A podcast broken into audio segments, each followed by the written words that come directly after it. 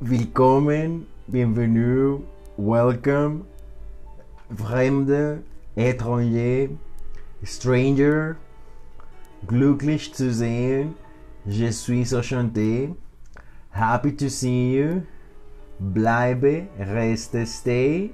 Wir sagen willkommen, bienvenue, welcome. Bienvenidos una vez más. eh, otra vez no nos hicimos caso porque supuestamente íbamos a dejar de publicar cosas hasta el próximo diciembre, lo cual es en un año. Entonces, bueno, hemos, hemos incumplido nuestra promesa de no publicar cosas en las redes sociales. Pero bueno, no importa, es importante hacer estos ejercicios de todas maneras, porque bueno, eh, es un mundo virtual, es un mundo donde estamos publicando todo lo que hacemos en todo, a todo momento, a todas horas. Entonces, habíamos dicho que no es trivial el asunto de las redes sociales. Las redes sociales hay que tomárselas un poco de una forma más grave, una forma más, más seria. Porque a veces las personas son muy ligeras, son muy gra- son muy son muy ligeras y muy leves así con el contenido, no se lo toman muy en serio. ¿Y cuál es la consecuencia de que uno no se toma nada en serio? Eso es una pregunta, no, no, les- no tengo una respuesta para eso, pero preguntarse eso. ¿Cuál es la consecuencia práctica? ¿Qué implicación, qué implicación práctica tiene el hecho de no tomarse nada en serio? Es un problema porque hay gente que se comunica de chiste en chiste, que hace chiste tras chiste, es difícil. eh, O sea, la consecuencia práctica de eso es que uno no se puede tomar a, esa- a esas personas de verdad, uno no se las puede tomar en serio. Entonces, uno- o sea, si esa persona necesita algo genuinamente, uno va a tener una tendencia a pensar que le están mamando a uno gallo, que esa persona no está siendo seria. Es la implicación práctica que tiene el hecho de no ser serio, de tomarse las cosas con humor una y otra otra vez y todo con humor. Ese, es el problema, es el problema de los límites del humor. No es un asunto trivial. ¿Cuáles son los límites del humor? Así que bueno, eh, eh, empezábamos, empezábamos con la cita de Cabaret porque pues me gusta mucho ese musical. Ahí actúa Liza Minnelli, ¿sí? Entonces es- ese musical que se llama Cabaret, ¿sí? Es es una, es una foto, pues, una representación de lo que sería la, la Alemania de los años 30 antes de la toma de los nazis. Entonces es eso, digamos, es, es el ambiente de Alemania antes de lo que en alemán se conoce como Die Machtübernahme, ¿ah? que sería la toma del poder. Entonces hay mucho, hay también muchos académicos que dicen que Die Machtübernahme es un nombre incorrecto, que a eso no se le debe decir Die Machtübernahme y lo que ustedes quieran. Sin embargo, es el nombre con el cual se conoce a la toma del poder de los nazis en el año de 1933. Eso se conoce como Die Machtübernahme. Ese cabaret se, se, se enmarca ahí, en ese espacio. Entonces, la cita de Willkommen, Bienvenue, Welcome, la sacamos de ahí, de la primera canción, de la canción que abre el musical, que es Cabaret. Entonces, es muy interesante, me gusta mucho el musical, es, es una, una expresión muy. eh, es una gringada, pues. O sea, lo que se conoce como el musical, el music hall, pues, eso es una gringada realmente, pues algo muy estadounidense. Mm, Colombia, pues aquí hay mucha gente que hace teatro musical, claro, ¿no? Aquí existe, digamos, gente como Natalia Bedoya, ¿ok? Son gente fantástica que, que hace teatro musical, pero no es, digamos, algo que haga parte de nuestra idiosincrasia, pues, o sea, no es algo que haga tanto parte de nuestra cultura como si de pronto se concibe allá en Estados Unidos. O sea, el musical, Broadway y todo eso, hay gente que le gusta, hay gente que no, pero ellos sí que es- ellos se dedican a hacer muy buenos musicales. Entonces, esa es toda la escuela, digamos, de High School Musical, por ejemplo, la gente que hizo Glee, digamos, ese tipo de eh, eh, espectáculos así a gran escala, pues eso es una cuestión muy estadounidense. En fin, bueno, va, porque estamos haciendo este ejercicio, se va acabando el año, va corriendo diciembre de 2021, vamos a hablar del mundo de Internet. Hay una plataforma que se llama Anchor o Anchor, bueno, depende cómo lo pronuncien, Anchor, Anchor, con A en todo caso, CH, Anchor. Entonces, esa es una palabra en inglés. Anchor quiere decir presentador, un presentador de televisión, de noticias, un, un man que in- invita a otros a hablar un programa, eso, a eso se le puede decir un anchor.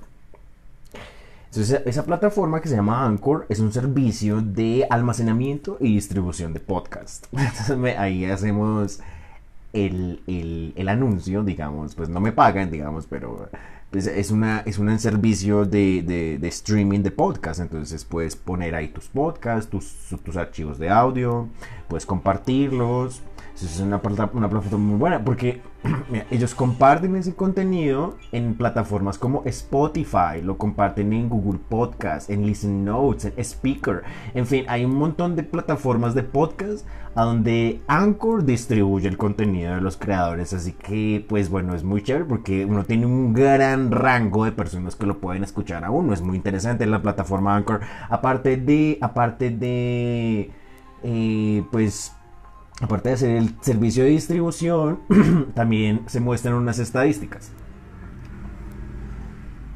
Muestran, muestran unas estadísticas y, son, digamos, por un lado, son la, la edad de, las personas y uno puede ver el rango etario, digamos, el rango de la edad de las personas. Entonces hay gente de 18 a 20, 20, 35, en fin, son unos rangos de edad. Entonces le muestran a uno, pues, gente, la, el mayor rango de edad que me escucha, digamos, es gente que tiene de 18 a 24 años. Es muy interesante, uno ve ahí los rangos de edad. Ve uno el rango de edad, ve uno el género, el sexo, si lo, si lo que lo están escuchando no son hombres, son mujeres, son no binarios, en fin. Bueno, hay otro que dice non-specified, ¿ok? entonces, bueno, el género, ¿sí? Y aparte, pues, dijimos entonces, ¿no? Dijimos, el, el, el rango de edad ¿sí? El género y por último, pues muestra los países que te escuchan, entonces te muestra, te va mostrando estadísticas de, Colombia, de Estados Unidos, de España, de México. Entonces, en fin, digamos, tengo acá una lista de 28 países que muestra la plataforma de Anchor donde me escuchan mis contenidos acerca de una noción muy importante, una estrategia puntual de aprendizaje de lenguas extranjeras, la quinta habilidad del lenguaje, la traducción, Vamos a hacer un libro el próximo año que se va a llamar Traductología. Va, van a ser unos párrafos, unos textos que van a orbitar los mundos de, la traducción, de las estrategias, de los métodos, de la, de la estrategia de aprendizaje de lenguas extranjeras, que es la traducción. Es una escritora que se llama Rebecca Oxford, ¿ok? Una estadounidense, escribió Language Learning Strategies. Y según Rebecca Oxford, el mero acto de traducir es una estrategia de aprendizaje de lenguas extranjeras. Eso no lo saben muchos docentes de la Universidad Nacional, porque... En fin, la plataforma Anchor enseña los países que te escuchan. Entonces vamos a hablar de Colombia, de Estados Unidos, de España, de México. De... Vamos a ir a todos estos lugares, vamos a mencionar cosas de estos sitios. Va a ser un homenaje a todos estos lugares donde se escucha mi voz, donde se escuchan estos contenidos que se hacen sobre traducción en un mundo de internet, ¿ok? En un mundo de redes sociales, en un mundo donde el profesor Jordan Peterson dice que el internet es posiblemente una tecnología más poderosa que la imprenta de Gutenberg. Ah, ah, vayan a verle, le, le quitan el argumento a Peterson. Bueno, muy bien. Vamos a empezar entonces Vamos a ir tachando los países para no perdernos. Entonces, 28 países, 28 naciones. Vamos a ir hablando entonces. Primera parada, Colombia. Pues e, es, donde estamos. Eh, aquí en Colombia Estamos en, en Bogotá. Bogotá es una meseta, ¿ok? O sea, es como un techo sobre una montaña. Son 2.600 metros arriba. Se supone que aquí debería ser frío. Pero entonces con todo lo del calentamiento global, aquí últimamente haces unos calores impresionantes, unos calores que no deberían estar haciendo aquí en la ciudad de Bogotá. Así que bueno, estamos acá en el centro del centro, el corazón de la tierra. Estamos en el barrio de Teusaquillo, muy cerca del centro eh, de Colombia. Es el profesor Sergio Bolaños. Escribió Introducción a la Traductología, autores, textos y comentarios. Es importante el autores, textos y comentarios porque hay otras introducciones a la traductología. En fin, Bolaños hace una revisión de autores que se dedican a estudiar la traducción como disciplina, la traducción como un fenómeno científico donde, sea, donde hay gente que se ha propuesto legitimar el estudio y la disciplina científica en torno a la noción de traducir, a la noción de traducción. Entonces Bolaños hace su introducción a la traductología del año 2016 en la Universidad de Hamburgo. Eh, de Colombia es también el profesor Enrique Ferrer. hemos citado al profesor Enrique Ferrer por ahí en internet había una apreciación poética de Ferrer, la, compartimos ahí en Facebook. es un análisis que hace Ferrer acerca de los poemas de José Asunción Silva. Entonces, Ferrer es increíble, a mí me encanta, pero yo le tengo mucho aprecio a Ferrer. hizo un curso en la Universidad Nacional que se llamó Historia de las ideas políticas. Entonces tenía unos argumentos muy contundentes, digamos, por ejemplo, con el asunto del cannabis Cannabis es la palabra latina, ok, en el idioma latín para marihuana. Marihuana viene siendo más bien una creación del español, en fin, y se traduce al inglés, en fin, es el cannabis. Entonces, hoy en día, en estos momentos, mientras vamos hablando de 2021, en los, en los Estados Unidos van 15 estados en legalizar el cannabis eh, recreativo y ya pues como dar licencias para que las empresas comercien cannabis y eso van 15 estados. El último de ellos fue el estado de Nueva York. Entonces ahorita pues el boom es irse a Nueva York porque están legalizando eso. En fin. Entonces Ferrer nos habla acerca de la legalización de, la marihuana ya en Estados Unidos. Ferrer también estudió estudios de traducción, según una biografía que consulté. Él también tiene unos estudios sobre traductología, estudios de traducción, ¿sí? Eh, en francés serían les études de traducción. Bueno, en fin, de Colombia es también la gran Diana Uribe. Ayer estuvimos en una firma de libros, entonces vi a Diana Uribe en, en vivo y en directo por segunda vez. Se me firmó otro libro y esta vez estaba acompañada por Alejandra, que es la hija de, Diana Uribe. Entonces habíamos dicho que Encanto, ok, es un musical de Disney de este año, lo acabaron de sacar. Esa película, Maribel, el personaje principal, está basado en la hija de Diana Uribe, pues que es Alejandra Espinosa Uribe.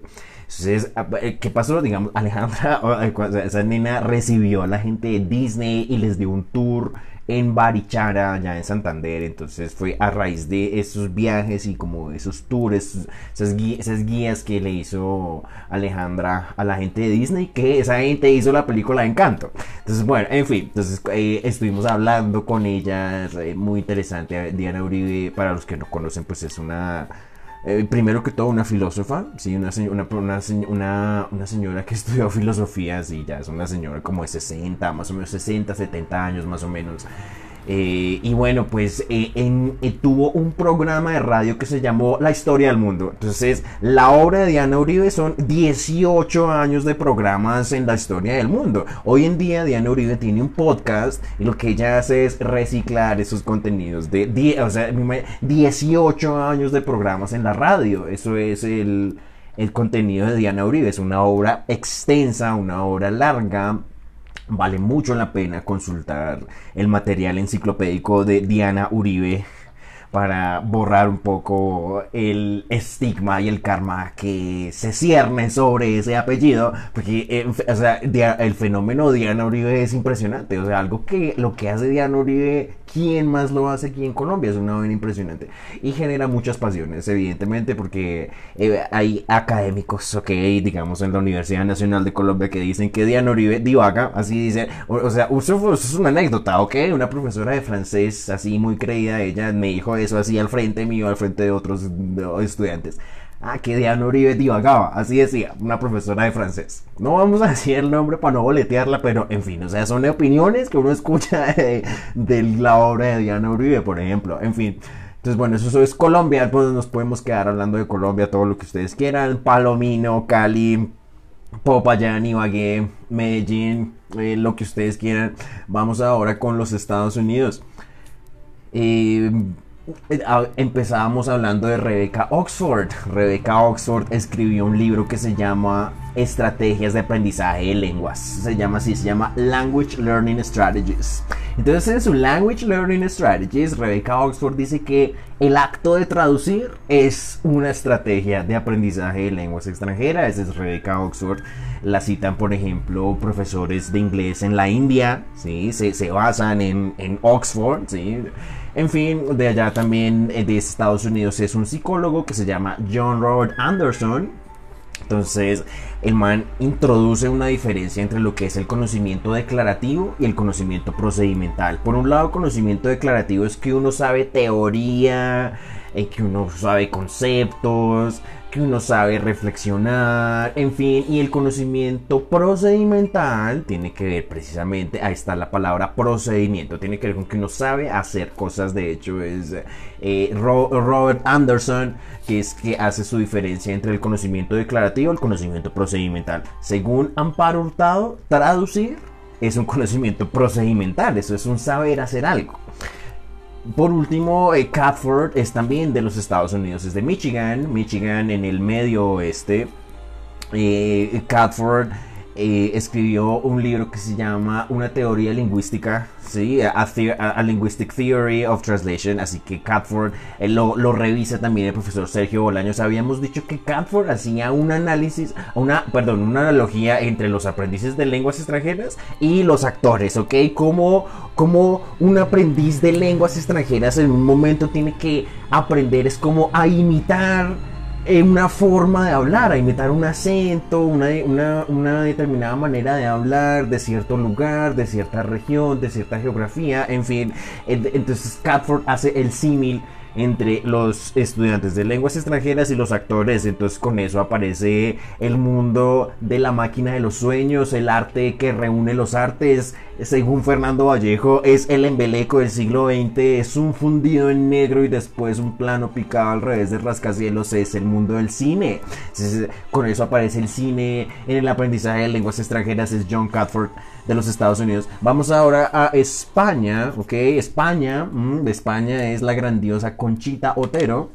Entonces, Conchita Otero, entre otras cosas, fue una profesora que me ayudó a mí y a otros compañeros de la Universidad Nacional a ir a estudiar a la ciudad de Hildesheim, en el norte de Alemania es en el estado de Baja Sajonia. Entonces la profesora Conchita Otero es española, sí, ella es como del norte, como de Asturias, bueno, algo así. Y, ya, pues, pero oye, lleva 30 años viviendo en Alemania, entonces es una persona que, o sea, adquirido ya como eh, la cultura, el ser alemán, es una persona como muy bicultural, no solo bilingüe, sino bicultural también, o sea, no solamente se adquiere la lengua, sino se adquieren formas, se adquieren maneras de ser de, de otros espacios que hablan otros idiomas, otras lenguas. La profesora Conchita Otero escribió en 2004 una tesis, una disertación doctoral que se llamó ¿Qué es el Landeskunde? Así, con el préstamo, así directamente en alemán, el Landeskunde. ¿Qué es el Landeskunde? Cuando hablamos del Landeskunde en el ámbito de las lenguas extranjeras, estamos hablando de los conocimientos culturales sobre eh, qué, tenemos de las regiones que hablan, esos, eh, eh, que hablan esas lenguas que queremos aprender. Pero no son conocimientos lingüísticos. ¿Ok? No son conocimientos lingüísticos, no son conocimientos de verbos, de adjetivos, de adverbios, de gramática. ¿ok? De que el verbo se conjuga así y se pone aquí. No son conocimientos lingüísticos, son conocimientos geográficos. Eh, de la religión, de la política, de la historia, de la música, del cine, de las expresiones culturales de estos lugares donde se hablan las lenguas que estamos intentando aprender. Eso es el Landeskunde, es un, es un concepto que han desarrollado personas de de origen germano, más que todo es el concepto de los estudios culturales del Landeskunde. En fin, es la profesora Conchita Otero, mucho aprecio también para Conchita. Eh, la profesora Amparo Hurtado también es impresionante. Hurtado escribió traducción y traductología en 2001. Entonces ahí, en ese libro, ahí ella introduce, digamos, así empezó todo el proyecto de traductología. Empezó con las con tres nociones que nos indican para Hurtado, nos dice que es conveniente distinguir la noción de técnica, método y estrategia de traducción. Y cuando uno hace ciencia, ok, cuando uno se dedica como a investigar y a meterse en el mundo de las ideas, ¿qué es lo que pasa? Uno tiene que redefinir un poco las palabras, toca un poco resignificar qué quiere decir uno con las palabras que usa, ¿sí? No es obvio qué quiere decir técnica, qué quiere decir método, qué quiere decir estrategia, no es obvio. No es obvio qué quiere decir esas palabras. Ahora imagínense que es una técnica de traducción, que es un método de traducción, que es una estrategia de traducción no son distinciones obvias. Entonces a eso se dedican también un poco los científicos, los investigadores. Una de ellas es Amparo Hurtado, entonces investiga, es una, es una conceptualización alrededor de la traducción. Eso es lo que es el libro de Amparo Hurtado. 18 técnicas de traducción, transposición, modulación léxica, modulación estructural, omisión, adición, amplificación, ampliación, en fin, y un montón y otras más. Y todas se usan y todas se ponen en práctica García Lorca es de España también, es del sur, es de la ciudad de Granada, ¿ok? Entonces Granada, tu tierra está llena de lindas mujeres, de sangre, y de sol, así dice Agustín Lara de México en una canción que se llama, sí, se llama Granada, es, es, la, es el homenaje que hace Agustín Lara a la ciudad de Granada en España. Eh, son los andaluces, a Granada es la capital de Andalucía, entonces allá está el fenómeno del andaluz, del andaluz, ¿ok? Entonces, ¿qué pasa? El andaluz, sí, la versión la española de Andalucía, ellos tienen el fenómeno del ceseo, entonces ellos no dicen zapato, sino dicen zapato. Ellos no dicen cereza, ellos dicen cereza.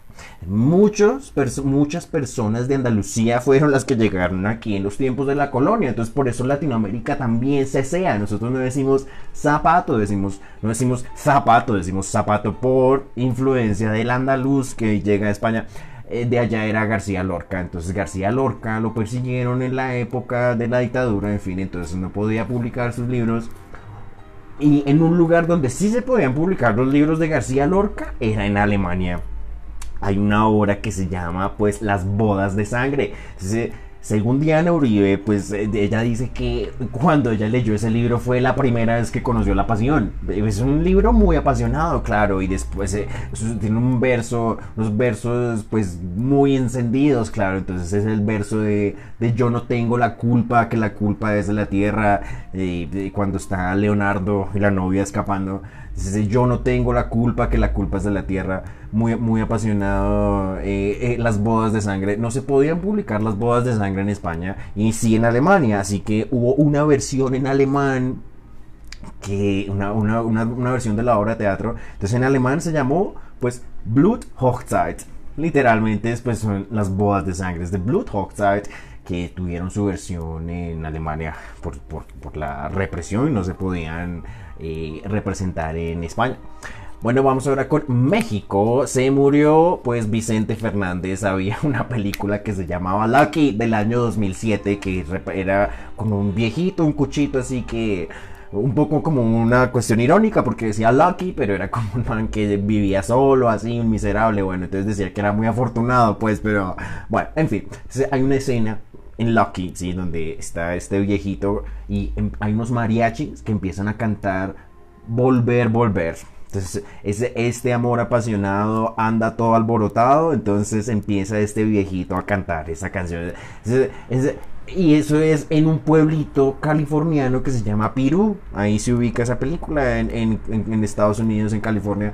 Y entonces, e, está toda esa influencia cultural de, lo mexicano está todavía presente. Pues por eso, digamos, todas estas personas de habla inglesa también conocen estos fenómenos de habla española porque están ahí sobre ellos. Es que ahí estaba toda esa cultura también en, en California en, Colorado, ¿sí? En todos esos, todos esos nombres que son pues españoles. Texas, Texas era también mexicano, en fin, entonces ahí, ahí se conservan esas tradiciones. En fin, entonces seguramente pues, imagínense a toda esa gente allá en Estados Unidos también haciendo comentarios sobre la muerte de Vicente Fernández porque culturalmente es una cuestión muy importante. Así que pues bueno, se murió Vicente Fernández, pues un cantante pues muy importante, muy conocido, en fin, vamos a oír a los tiempos de la colonia, vamos a hablar de la Malinche.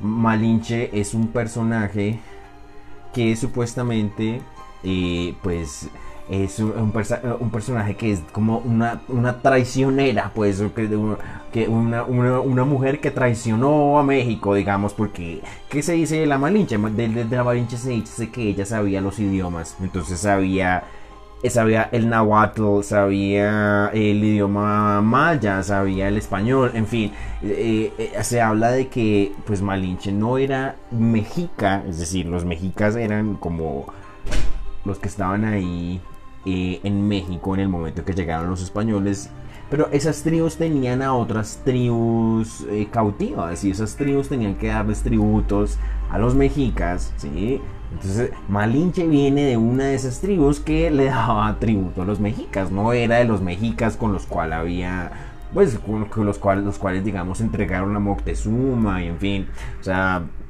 no, no, hace parte, no hace parte de ellos. Entonces no se puede hablar, digamos, de una traición por parte del personaje de Malinche a la, a la identidad mexicana o algo así, porque pues ella en realidad no hacía parte de esa identidad no estaba, no estaba traicionando esa identidad, estaba en realidad intentando salvarse a sí misma. Así que, bueno, era la traductora de Hernán Cortés, sabía los idiomas, entonces Hernán Cortés le hablaba malinche en español y ella hablaba entonces en náhuatl y así, entonces, en fin, es, es, un, es un personaje que se estudia cuando uno habla de los fenómenos de la interpretación simultánea, es una de las modalidades de traducción, la interpretación simultánea. Entonces, es el personaje de Malinche. Está el fenómeno de, el fenómeno de los White es una vaina en serio muy evidente, muy clara. Aquí en Colombia también, es decir, pero ¿qué es el fenómeno de los White A ver, para que me ayuden también aquí en Colombia a, encontrarle su respectiva, eh, su correspondencia. Ah, es decir, o sea, los White ok, eso es un fenómeno de, de, mexicanos blancos como que, que imitan, ok, así, pues todo lo que hace la cultura estadounidense lo hacen ellos, en fin, o sea, es, como una, es, es una vaina como que se imitar lo que hace Estados Unidos, pero al mismo tiempo se, se resalta una identidad mexicana que, que, se desconoce al mismo tiempo. En fin, o sea, eso, eso pues nos hace pensar en lugares aquí en Colombia como, no sé, Medellín, pues, es decir, o sea, eso es un comentario que se hace acá en el discurso. La gente dice eso, que Medellín está mucho más cerca de Miami que, que Colombia, les quiero decir. Y eso es, y eso es medio cierto, ¿no? no es medio cierto eso, no es medio cierto que Medellín está por allá más cerca de, del Super Bowl, ¿ok? De ir a cantar con Shakira y tales. En fin, o sea, e, ese tipo de cosas. Ese es el fenómeno de los White Chickens. Hay, hay una hay una página, ok, en, en, YouTube que se llama, pues, Backdoor. A mí me encanta Backdoor, o sea, Backdoor son un colectivo de actores que, pues, son humoristas y hacen humor, son muy interesantes. Hacen un video burlándose de los White Chickens, ¿sí? Donde hay una parejita, así como de papás que van a como a quejarse en un colegio. En fin, eso, van y se lo vean, ok. Se llama Backdoor.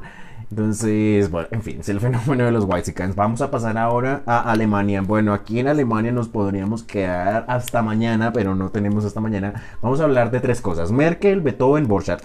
Merkel, 16 años en la Cancillería alemana y salió. O sea, eso era una noticia que llevaban un año ahí que Merkel salía y que Merkel salía y que Merkel salía. Pues ya salió, ya, ya la sacaron de, de la Cancillería. Así que bueno. Eh, todos los homenajes, todas las, hay una cuestión que se llama las retretas militares y una retreta es una especie de homenaje que se hace en, alemán eso se llama Zapfenstreich. Entonces la prensa hablaba del, Zapfen, del Zapfenstreich de Angela Merkel Angela Merkel dio un discurso en fin. Entonces salió de la Cancillería y va a pasar ahora un señor que se llama Olaf Scholz. Eh, pues bueno, estamos eh, pues a la expectativa de que sigue pasando en el país de Alemania con Olaf Scholz. Eh, Beethoven en el año de la pandemia, en el año 2020, se celebraban 250 años del nacimiento de Beethoven. En diciembre de ese año, de, la pandemia, eh, eh, pues, en Alemania iban a hacer conciertos, iban a hacer eventos, iban a hacer un montón de cosas para celebrar a Beethoven y nada de eso se pudo hacer por la pandemia, entonces eso se quedó en, veremos, digamos, pero sin embargo hubo eventos virtuales, hubo transmisiones, en fin, se fue el año de Beethoven, fueron 250 años del nacimiento de Beethoven, en 1994 se hizo una película que se llamó Amada Inmortal y la protagonizó Gary Oldman, eh, entonces es la amada inmortal, si es un nombre, es así se llama una carta que escribió Beethoven a una a una chica, a una mujer, que precisamente la película se trata un poco de buscar a esta mujer desconocida, no se sabe quién es la mujer, en fin, bueno, de, eso se trata Amada Inmortal. En, en alemán diríamos Unsterbliche Geliebte. Entonces, bueno, es Beethoven, sí, de Alemania también, de Alemania también es el poeta Wolfgang Borchardt, es un poeta de la posguerra alemana, la posguerra es después del año 1945, entonces toda la gente que vive esa temporada, eso es la posguerra alemana, es, lo que se conoce como Nachkriegszeit. Entonces, Borchardt es un poeta de esa época. él es de Hamburgo, también allá donde estudia Bolaños. Borchardt escribió un poema que se llama Versuch es. Entonces dice, stell dich mitten in den Regen, versuche gut zu sein. Dice, hasta en medio de la lluvia, intenta hacer el bien. Es el poema Versuch es, inténtalo, de Borchardt.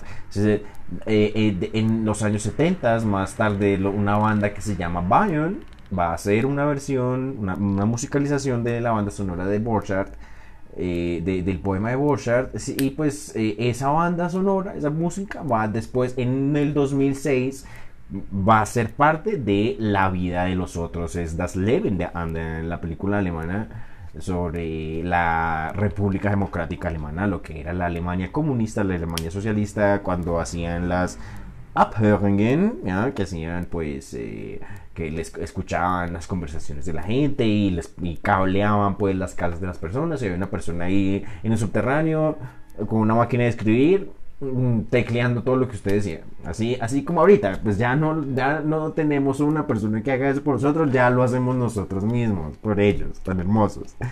Entonces, bueno, eso es la vida de los otros. El poema de Borchardt lo van a musicalizar y en la banda sonora de la vida de los otros va a contener el poema de Borchardt. Es una canción hermosa, un poema muy, muy hermoso para que vayan y se lo miren. Eh, vamos ahora a Australia. Eh, es la tierra que queda allí abajo. Es The Land Down Under. Entonces hay un grupo que se llama Men at Work. Escribieron una canción que se llama así, se llama Down Under. Entonces habla de un, un, un, viajero, un mochilero que se va a una tierra que queda por allá abajo es, es eh, una, tierra austral. Cuando hablamos de austral, es un adjetivo en el idioma español. Eh, sí, digamos, una tierra austral, digamos. Entonces, austral es una palabra en latín, quiere decir sur. Entonces, cuando hablamos de las tierras australes, es Chile, es eh, Australia, en fin. Ya, ya ahorita vamos para Chile. Jackman. Entonces, claro, Hugh Jackman es Wolverine en, en los X-Men pues Hugh Jackman es australiano, si él es originalmente de Australia, hace a, Wolverine, a Logan en, los X-Men. Los X-Men es una metáfora, ¿ok? Sobre, supuestamente una metáfora sobre sobre pues el nacionalsocialismo, el holocausto y en fin, o sea, los chicos de College Humor se burlan de eso, ¿ok? Hacen como un sketch en el que tienen como un grupo de trabajos, un staff, sí, un, un, un, personal que hay que capacitar. Entonces dicen, ah, nos mandaron a ver una película sobre el holocausto, vamos a ver X-Men. Entonces, bueno, en fin, o sea, sí tienen como su comentario, claro, es el personaje de Magneto, que supone que es, o sea, según la, la ficción de X-Men, Magneto es eh, uno de los que hacía parte del, pues, de, los campos de concentración y los judíos que iban a, a matar, y en fin, esa, ese sería el personaje de Magneto. Sí, o sea, eso está claramente explicado en, en la película. Entonces, bueno, eso sería Hugh Jackman de Australia. Otra actriz australiana es Nicole Kidman. Nicole Kidman es fantástica. Eh, entre otras cosas, una vez hizo una canción con, con Robbie Williams, el inglés, y no Robin Williams, el actor, sino Robbie Williams, el cantante del inglés. Hicieron una canción que se llama Something Stupid, que entre otras cosas también la hizo Frank Sinatra y la hizo Nancy Sinatra. Nicole Kidman es también de Australia, ¿sí? ella hizo una película pues que se llamó Eyes Wide Open, ¿sí? Que es eh, pues ojos, ojos bien abiertos. No, no, perdón, Eyes Wide Shut es Ojos Bien Cerrados, ¿no? Eyes Wide Shut, que es Ojos Bien Cerrados, que es de Stanley Kubrick. Es la última película del director Stanley Kubrick, es Eyes Wide Shut, Ojos Bien Cerrados. La protagoniza Nicole Kidman y Tom Cruise. Y eso, entre otras cosas, se basa en una novela austriaca que se llama Traumnovelle y la escribió pues Arthur Schnitzler según pues eh, eh, se dice que Arthur Schnitzler era pues el opuesto literario de Freud, ¿ok? O sea, Freud, o sea, un man que escribía el psicoanálisis, en fin, o sea, y otro man que hacía como más bien un trabajo de literatura, de creación, era Schnitzler, entonces, pero eh, tenían como ideas similares sobre la mente, en fin, entonces esa película de Eyes Wide Shut se basa en la Traumnovelle de Schnitzler. La protagoniza Nicole Kidman con, con, Tom Cruise, es muy interesante, o sea, es una película y tiene muy buena banda sonora, tiene muy buena música. Eh, Nicole Kidman también protagoniza Las Horas, eso bueno, ya lo veremos cuando estemos por allá en Reino Unido. Bueno, hemos hablado harto, vamos con Chile, Chile, ok, de, Chile, bueno, varias cosas, Bofield, ok, Mireia Bofield eh, para la editorial RBA Editores de Barcelona hizo una traducción de un libro que se llama One Flew Over the Cuckoo's Nest. Eh, hace poco vi un video de el conservador Ben Shapiro. Entonces Ben Shapiro decía que había, eh, en un momento en la historia estadounidense se empezó a creer que las enfermedades mentales eran como One Flew Over the Cuckoo's Nest. Que no era que, que no era que la gente estuviera loca, sino que la gente solo era excéntrica. Así, o sea que eso no es que no es que no hubieran enfermedades mentales. Mucho no hay. No, la gente está es que son como un poquito raros y ya. Entonces eso ha generado como mucha ignorancia sobre el, verdad, la verdadera esencia de las enfermedades mentales. Eh, eh, películas como One Flew Over the Cuckoo's Nest que no se entienden bien. Es el problema de que no se entienden bien las películas. También nos enfrentamos a eso. One Flew Over the Cuckoo's Nest, sin embargo, es una película, eso es buen cine en realidad. O sea, eso si uno lo sabe ver con prudencia, con prudencia, sí, es una muy buena película. One Flew Over the Cuckoo's Nest se basa en una novela que se llama así, se llama One Flew Over the Cuckoo's Nest, es un poema. El poema dice, One flew east, one flew west, one flew over the cuckoo's nest. Entonces es, una rima, sí, hay, claramente hay una rima. De, ahí sale el título de ese libro, es lo, lo escribe Ken Kesey. Entonces Ken Kesey era de los escritores de la generación Beat, del escribe sobre los experimentos del MK Ultra y ese tipo de cosas. Eso es Ken Kesey. ¿ah? Escribió, escribió One Flew Over the Cuckoo's Nest. Ahora, Mireia Bofield hizo la traducción al español de ese texto. Y en español se llamó Alguien voló sobre el nido del cuco.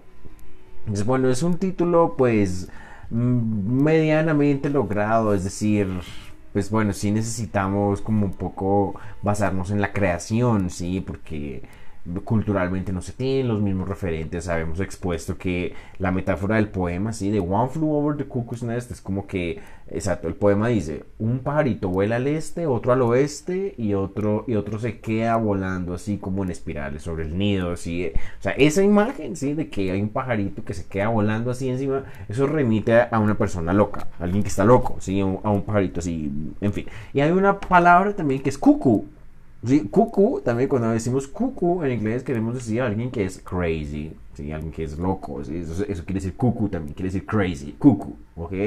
Como un cuckoo, ¿sí? como un pajarito, ¿sí? Es un poco esa imagen, ¿ya? pero eso es en inglés, en español no, no tenemos esa referencia, entonces hay que crear todo eso, entonces en fin, bueno, hicimos toda una valoración de la traducción que hizo Mireia Bofield de Chile para la editorial RBA Editores. Boric ganó el presidente Boric en Chile y después un presidente de izquierda, pues hay cualquier cantidad de memes, ok, aquí circulando que es mejor dicho lo que necesitamos es un presidente como Boric, un man que salió de las protestas en las calles a la presidencia, en fin, no sé si eso sea lo que se... Hay gente muy escéptica de los procesos democráticos, también hay que lidiar, también hay que hablar de eso en el discurso público, del escepticismo con la democracia. En fin, bueno, ganó Boric, entonces es un presidente, un presidente de izquierda. Entonces, bueno, hasta ahora está empezando, eh, ahorita, hasta ahora pues se conocen los resultados de las votaciones, vamos a mirar qué más sigue pasando. De todas maneras, recordar que en Chile, pues de todas maneras, tiene su historia muy densa con las cuestiones de la dictadura y con las persecuciones a, a, los movimientos comunistas y todo eso. Eso es la película de Machuca, por ejemplo. Machuca es también muy buen cine, o sea, lo mejor, de lo mejor del cine Machuca, ¿ok? Esa película es pero impresionante. Eso es un cine latinoamericano que vale muchísimo la pena ver. O sea, es una película chilena, pero entonces siendo chilena cuenta la historia de toda Latinoamérica, les quiero decir, es muy interesante Machuca. Eh, eh, entonces, bueno, pues ganó Boric en Chile, vamos a ver qué más sigue pasando ya en Chile. Eh, Jara, ok, Víctor Jara también era chileno, hay gente que no sabe muy bien la historia de Víctor Jara, hay una canción de los fabulosos Cadillacs donde ellos dicen el nombre de Víctor Jara es, es, Víctor Jara, el, el, la dictadura de Pinochet, que él persiguió a Víctor Jara y le cortaron las manos. ¿sí? O sea, fue una vaina terrible que hizo el, la dictadura chilena, le cortaron las manos a Víctor Jara para que no tocara guitarra. O sea, Así de despiadado como suena, sí. Entonces eso está, digamos, en el documental Break It All, ¿ok? De Netflix. Si se tienen Netflix, se lo pillan, ese rompan todo. Ahí aparece Jorge de los prisioneros, ¿sí? Entonces, aparece Jorge de prisioneros diciendo, diciendo pues que eso fue un, algo que hizo el gobierno chileno en ese momento para demostrar que Mecho podía, que estaban, que eran capaces de hacer cualquier cosa. Entonces, bueno, es Víctor Jara, en fin, bueno, y que escribió una canción preciosa que se llama Te recuerdo, Amanda. Así que bueno, Víctor Jara, muy importante también. Seguimos en el sur del continente, vamos a hablar de Argentina. Les quiero decir de Argentina es Roxana Kramer. Kramer es un fenómeno también impresionante. Kramer es una filósofa Argentina que eh, aparece en televisión, así pues, eh, eh, y, es, ese carácter porque eh, es una crítica, ¿sí? La vieja critica el feminismo hegemónico y todas las falacias que repiten las activistas de género, toda la anticiencia y todo, todo eso, ella critica todas esas eh, falacias, estadísticas mal leídas, falta de interpretaciones, en fin, o sea, como una conceptualización que hay en el feminismo, ¿sí? un ala del feminismo, una, una corriente del feminismo que, que, que, está muy mal interpretada, así que toma el discurso público, ¿ok? Ese es el mismo discurso que hace que, digamos, en el centro de Fontibón se haga un grafiti que diga Fontibón feminista y no se queda. En fin, toca pensar qué es el movimiento del feminismo porque hay una, una corriente de eso que se está apoderando como de todo lo que es el feminismo y, pues no podemos permitir que eso pase. Sí, es una corriente que pues es muy extrema y está muy desinformada, es una corriente anticientífica, es una corriente que se basa en Foucault, en Butler, en lo que ustedes quieran. Entonces todo eso ya está fuertemente criticado. Son personas como Roxana Kramer, Camille Paglia, Cristina Hofsommer, es lo que ustedes quieran, es el feminismo disidente, pero disidente de verdaderas disidencias dentro del feminismo. Verdadero, verdadero disidencia, verdadera disidencia dentro del movimiento feminista es Roxana Kramer, es Camille Paglia, es, Christina Hofsommer, es Peterson, Bass. Los hombres también tienen que participar de ese discurso porque ellos también se están viendo afectados por eso. Así que eso es pues Roxana Kramer de Argentina para que vayan y se vean los videos de Kramer. Son impresionantes, unas críticas muy, muy puntuales y muy agudas a, ese, a esa interpretación del feminismo de Argentina es también Bunge, pues entonces Bunge también es otro crítico atrevido que hace Bunge. Bunge analiza todo el psicoanálisis, o sea, se, se pone a leer pues todo el psicoanálisis y hace una crítica y dice, mire, esto y esto y esto y esto otro es lo que está mal con el psicoanálisis. Es, Bunge. Entonces hay que ir a escuchar a Bunge a ver cuáles son las críticas que, le, hace, que le hace el filósofo Bunge al psicoanálisis, a Freud, a todo ese movimiento que es también un fenómeno de habla germana. Entonces cuando uno sabe alemán, pues puede entender mucho mejor ese tipo de fenómenos del psicoanálisis, ese tipo de cosas. Hay, hay muchas críticas al psicoanálisis y eso es como una religión, ¿ok? Eso es como lo que dicen los 12 monos, ¿ok? Hay una escena en la que la doctora Katie Rayleigh dice que la psiquiatría y los psicoanalistas son el, eso es la nueva religión, así dicen. Entonces que ellos no los cuestionan. Pues, mucha gente ya ha criticado qué es el psicoanálisis. Uno de ellos es Bunge de Argentina, así que vale mucho la pena ir a leer a Mario Bunge. Vamos ahora a Francia. Francia es la francofonía y un problema con la identidad. Ahí, yo cuando a veces digo en inglés en, francés. La gente cree que yo estoy diciendo en Estados Unidos, en Francia. Pero no, o sea, yo cuando digo en inglés, en francés me estoy refiriendo a los idiomas, a los, a los hablantes, de, pues, a, la gente que sabe hablar el idioma inglés, a la gente que sabe hablar el idioma francés, pues no necesariamente gente de Estados Unidos o no es necesariamente gente de Francia, pues se, tiende a pensar eso. Ay, tú hablas francés, eres, eh, eh, tú hablas francés, eres francés, así. Así, o sea, la gente todavía piensa así de esa manera. Ay, tú eres francés, tú hablas francés. Pues eso no es correcto. Tú eres inglés, hablas, pero si la gente que habla inglés no toda es de Inglaterra, por ejemplo, pues es incorrecto pensar que toda la gente que habla inglés es, digamos, de Inglaterra. No, los, los que hablan inglés son estadounidenses son irlandeses, son jamaiquinos, son de la isla de Belice, ¿ok? En fin, eh, entonces no es lo mismo decir, ah, tú eres francés, eres francés. Tú hablas alemán, eres alemán. Pues que la gente todavía piensa así, hombre. O sea, yo viajé a Alemania, ¿ok? Y cuando volví, entonces el comentario de la tía, ay, el alemán o sea, el alemán, yo, o sea, pero yo así con este aspecto, el alemán, ¿cuál alemán? Soy un colombiano, nací acá, y sé ese idioma. Es, es, que es de esa manera. La gente piensa así. Ah, un idioma, una identidad, una nacionalidad. Increíble. O sea, es algo que. No, eso ya está, espero, mandado a recoger, les quiero decir. Todo eso para hablar del fenómeno de la francofonía.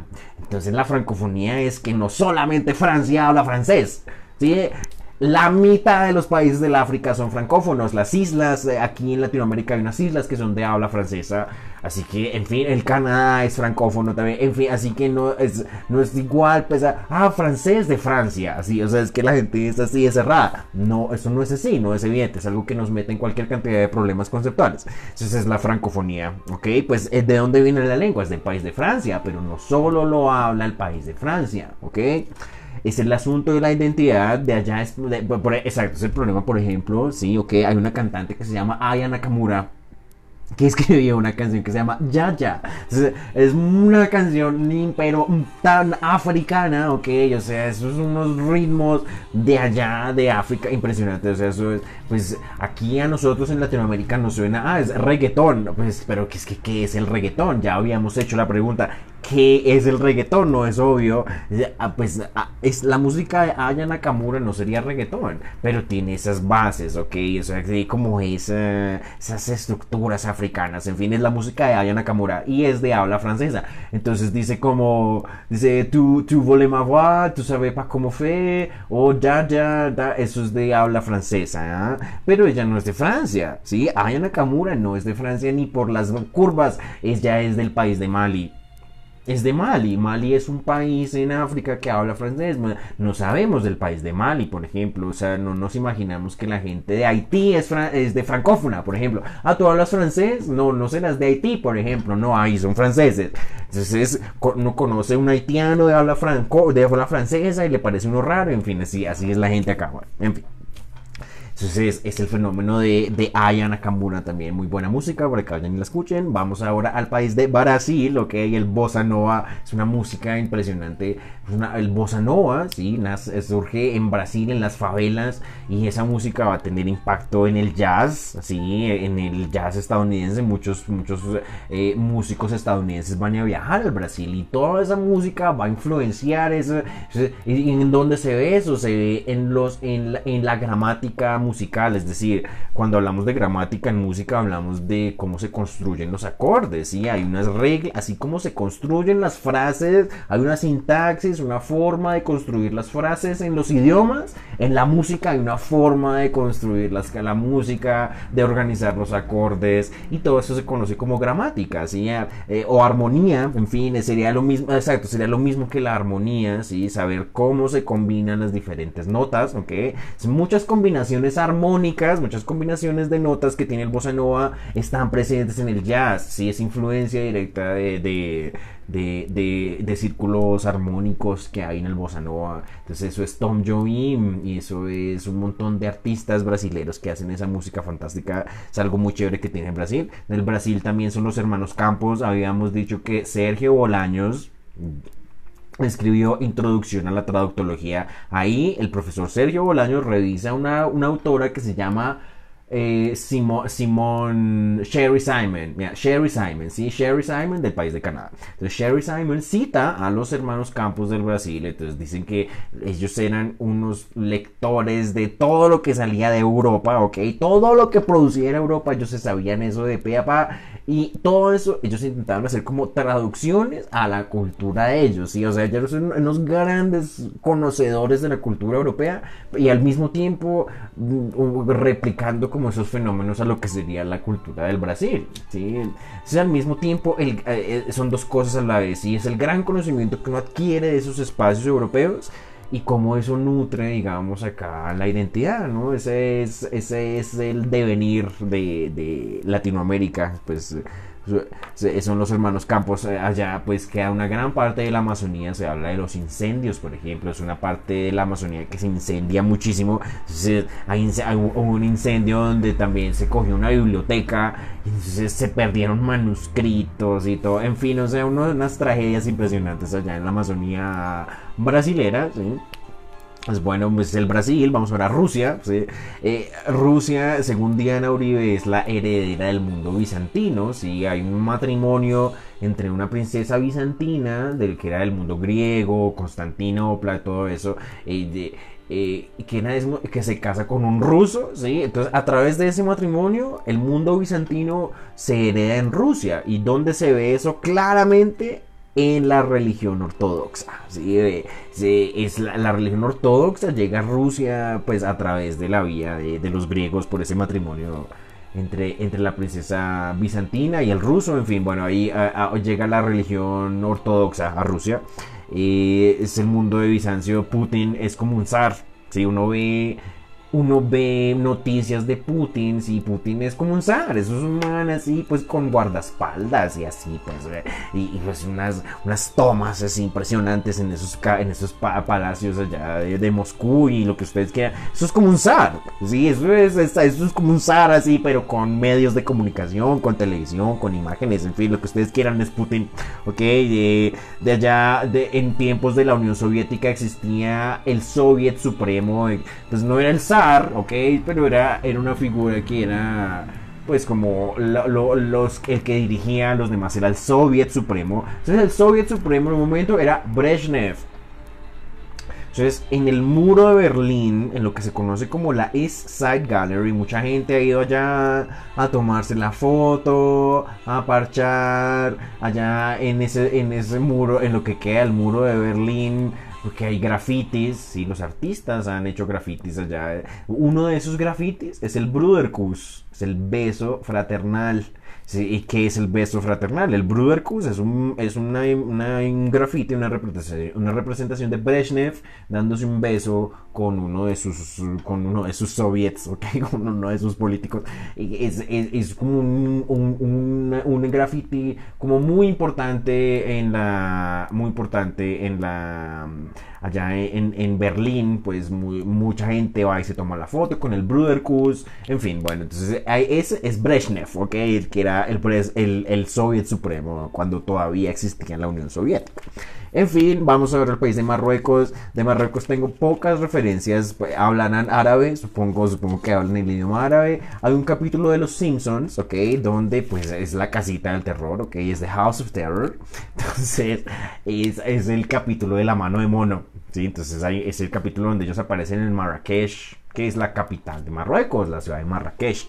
Se aparecen en Marrakech, en Marruecos, entonces hay un, vendedor que les vende pues la mano de mono que les cumple los deseos. Ese es el capítulo de los Simpsons, donde están en Marrakech, en Marruecos. Y ya mayor referencias no tengo de Marruecos, tengo que investigar más. Vamos a, a Guatemala, de allá son los mayas.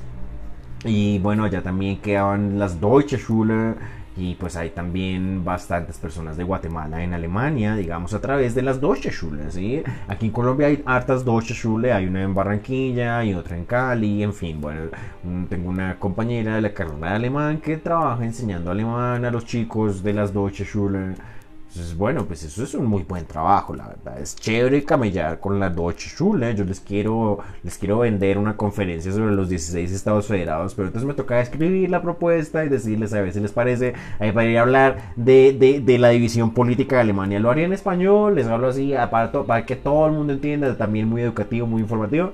Me gustaría hacer ese proyecto con la Deutsche Schule de acá. Eh, pues que, eh, bueno, la Deutsche Schule acá es lo que se conoce como el colegio andino. Eso es el Deutsche Schule, es el colegio alemán, es el colegio andino. O sea, pero entonces estudiar en el colegio andino no es cualquier cosa, ¿ok? Les quiero decir, la gente que estudia ahí, o sea, o sea, sí, ok, bueno, muy bien. Eh, vamos ahora a Reino Unido. Reino Unido, sí, eh, pues eh, Las Horas es una película que está basada en un libro de Virginia Woolf que se llama The Hours, es las horas, y, hicieron una película fantástica donde actúa pues Meryl Streep, ¿ok? Nicole Kidman, ya hablamos de Nicole Kidman de Australia, la, Julian Moore, ¿ok? Julian Moore, fantástico, Ed Harris, Ed Harris, es eh, Christopher en el show de Truman, sí, ese es Ed Harris. Entonces hay una escena en la que el personaje de Ed Harris le dice a la señora Dalloway, señora Dalloway, usted siempre dando fiestas para cubrir el silencio. Eso, eso es un momento a mí me, me, me pareció muy impactante porque o sea, uno sí, es como, es como el, un comentario a, a, la soledad, ¿sí? como uno se rodea de gente y de fiestas y de celebraciones y un montón de cosas fantásticas y grandiosas, pero para cubrir, para cubrir la soledad, para cubrir el silencio, porque en, realidad uno se está sintiendo muy mal y no tienes en realidad una vida muy vacía y porque no quiere estarla llenando así de constantes celebraciones. Es, es un comentario que hace pues eh, el personaje Richard, que, que, lo hace Ed Harris en las horas entonces está basado en, el libro de Virginia Woolf. Virginia Woolf es un fenómeno inglés a más no poder. Es, Virginia Woolf, claro. desde Reino Unido es Pink Floyd, pues, que vinieron acá a, a, Bogotá. Y eso, mejor dicho, el concierto. Eh, Roger Waters, perdón, vino Entonces es el concierto de Roger Waters en Bogotá. Impresionante. Pues bueno, es una gente pues que vale la pena haberla visto. Eh, y de allá, bueno, es también Wild que bueno, pues Wilde es irlandés, ¿ok? Es de Dublin, pero bueno, él está vinculado con el mundo inglés también. Escribió pues El Príncipe Feliz, escribió The Happy Prince, ¿sí? Entonces el, el Príncipe Feliz es una estatua de oro en la parte más alta de la ciudad viendo la pobreza y se conmueve de ver la pobreza y se hace amigo de una golondrina. Entonces la golondrina lo strip, ¿sí? Lo, lo desprovee de su de su de, las de las hojas de oro de los diamantes de lo que sea y va y le entrega todo eso a la, gente pobre que ve desde allá desde la desde la cima de la colina. Y entonces en la última escena del príncipe feliz Dios le dice a un ángel tráeme lo más bello que haya sobre la tierra y le trae el corazón de la golondrina y el príncipe feliz es el, es, el, es, el príncipe feliz de Oscar Wilde. En Alemania hay un estado federado que se llama Brandenburgo y, la capital de Brandenburgo es Potsdam. En Potsdam hay un castillo que se llama Sanssouci y entonces el príncipe feliz cuenta que cuando estaba vivo vivía ahí en el castillo de Sanssouci. Es, es, Oscar Wilde, tiene muchos cuentos, es impresionante leer a Oscar Wilde, es uno de mis favoritos, uno de mis escritores de toda la vida es, es Oscar Wilde, es, recomendado para todo el mundo a leer a Oscar Wilde, ok, vamos ahora a Uruguay, vamos a hablar un poco del fútbol, una vez, una vez un man así como medio fachito, así como con tendencias fascistas, me dijo, usted no debería hablar de fútbol, así me dijo, que yo no debería hablar de fútbol, así, así, que yo no debería hablar de fútbol, que yo no sé, ok. Calcio. Calcio es una palabra italiana eh, que significa patada. ¿sí? Las personas que dan patadas se dicen calciatores. Y calciatores es como se le dice a los jugadores de fútbol. Son los calciatores, son los que dan las patadas, son los que dan las patadas. Es la palabra italiana calcio, que significa fútbol y significa a la vez patada. Ahora, fútbol es un calco. ¿sí? Según la teoría de las técnicas de traducción, hay una técnica de traducción que se llama calco. La palabra fútbol, pues no es ni mucho menos español, no vayan a creer ustedes. O sea, o sea, eh, fútbol no es una palabra en español, en primer lugar. O sea, quiere decir, no es un fenómeno latinoamericano, nada de eso. Es primero, es un fenómeno que surge en fenómeno en espacios de habla inglesa y se traduce. Como muchas cosas. Muchas cosas son fenómenos de habla inglesa y se traducen a nuestra cultura. Así, eh, así se traducen, así se, se traspasan directamente. Una de esas es el fútbol. Y es que nomás la palabra fútbol es un, es un anglicismo. Foot es pie y ball pues es balón, ¿sí? Pero no, no, no dice balón pie, por ejemplo. No, no, no quedó. Balón pie sería entonces, sería entonces una sería entonces un, un, préstamo, ¿sí? Se presta, se presta para... Entonces es la palabra fútbol, pero eso claramente es inglés metido en el español, así, y la gente es, re, la gente es recalcitrante a aprender inglés y que para qué el inglés, como si el inglés no fuera importante, está presente ahí, lo que pasa es que, es que no, no sabemos verlo, ese es el problema, hay que reflexionar un poco más, pero siempre está presente, el idioma inglés está siempre ahí presente, en fin, son algunos comentarios sobre la palabra fútbol, la palabra calcio en italiano, los calciatori, que son los jugadores de fútbol en italiano. Eh, eh, hay una en la página de Wikipedia al menos dice que la fiebre así pues con la que se dio el fútbol es algo que ya existía en tiempos de los romanos, digamos, los romanos eran así apasionados también cuando veían eventos deportivos cuando veían el circo romano, por ejemplo, es, esa misma herencia de ver un evento deportivo así, es una masificación de eso, es algo que como que ya existía en la cultura, pero hoy tenemos los medios de comunicación, tenemos la prensa, tenemos eh, las, las grandes empresas que se dedican a producir alcohol, patrocinando a los, a los futbolistas. Así que bueno, es el fútbol, es un fenómeno muy importante. ¿Por qué hablamos del fútbol? El primer mundial sobre el planeta fue en el país de Uruguay, que es donde estamos, exacto, fue ahí en Uruguay. allá hay una sede de la, de la Conmebol, en fin, es, el país de Uruguay, pues es el primer mundial de fútbol, se hace allá, no se hace en Europa, se hace acá en Latinoamérica, tatsächlich, como dirían los alemanes. Entonces, eso es muy importante conocí un polaco, así que me dijo, me echó ese dato, Marcel, es que a mí me encanta Latinoamérica por el fútbol, súper chévere Uruguay, allá fue el primer mundial. Yo, ah, wow, súper interesante. Pues, o sea, eso ya en Europa es como la fiebre también, o sea, en fin, bueno, Brasil también, pues, es importante hablar del fútbol cuando uno habla de Brasil también, en fin, de allá de Uruguay, ese presidente Mujica, de allá, en Uruguay se legalizó el, el, cannabis también, fue uno de los países pioneros acá en Latinoamérica en hacer eso, y estamos todos quedados en hacer eso es que estamos quedados con eso. Ustedes no se imaginan la cantidad de dinero que están perdiendo nuestras naciones porque no se puede comercializar el cannabis. No se lo imaginan. No podemos imaginarlos porque ustedes no hablan holandés y no, no han ido a Holanda, no han ido a los Países Bajos a ver cómo es que funciona esa industria del cannabis. No sabemos la cantidad de dinero que estamos perdiendo con eso. Es la legalización del cannabis. Uruguay fue uno de los países pioneros en hacer eso. Con el presidente Pepe Mujica, pues es un presidente también de izquierda, hombre. Pues una izquierda un poco más moderada, en fin eh, los movimientos de izquierda tienden a ser también muy, muy cerrados, muy sesgados, como que no, se puede opinar mucho, en fin, bueno, es como muy similar a los, a los, a los movimientos también de derechas y es una, una ironía, una de las ironías políticas del discurso, así que, pues bueno, es el país de Uruguay. Eh, de allá hay un ritmo, hay un, ritmo musical que se llama la milonga, sí, es una cosa similar al tango, pero no es argentino, la milonga es uruguaya, ¿sí? eso es más bien como de Uruguay, de Uruguay es también pues Drexler, ¿sí? Jorge Drexler escribió la música de diarios de motocicleta, ahorita les voy a hablar de diarios de motocicleta, así que bueno, muy bien, Uruguay, vamos ahora al país de Italia. Eh, eh, hay un fenómeno en Estados Unidos muy importante que es la migración italiana. O sea, hay un montón de gente italiana que emigró a los Estados Unidos a principios del siglo XX. Y pues esos son, pues, los eh, pues la mafia, ¿ok? Es el padrino, es Mario Puzo, es Paglia, Pacino, Chicone, ¿ok? Chicone es el apellido de Madonna, por ejemplo. Esa es italiana. Madonna es un fenómeno italoamericano. Igual que lo es Lady Gaga en esta temporada.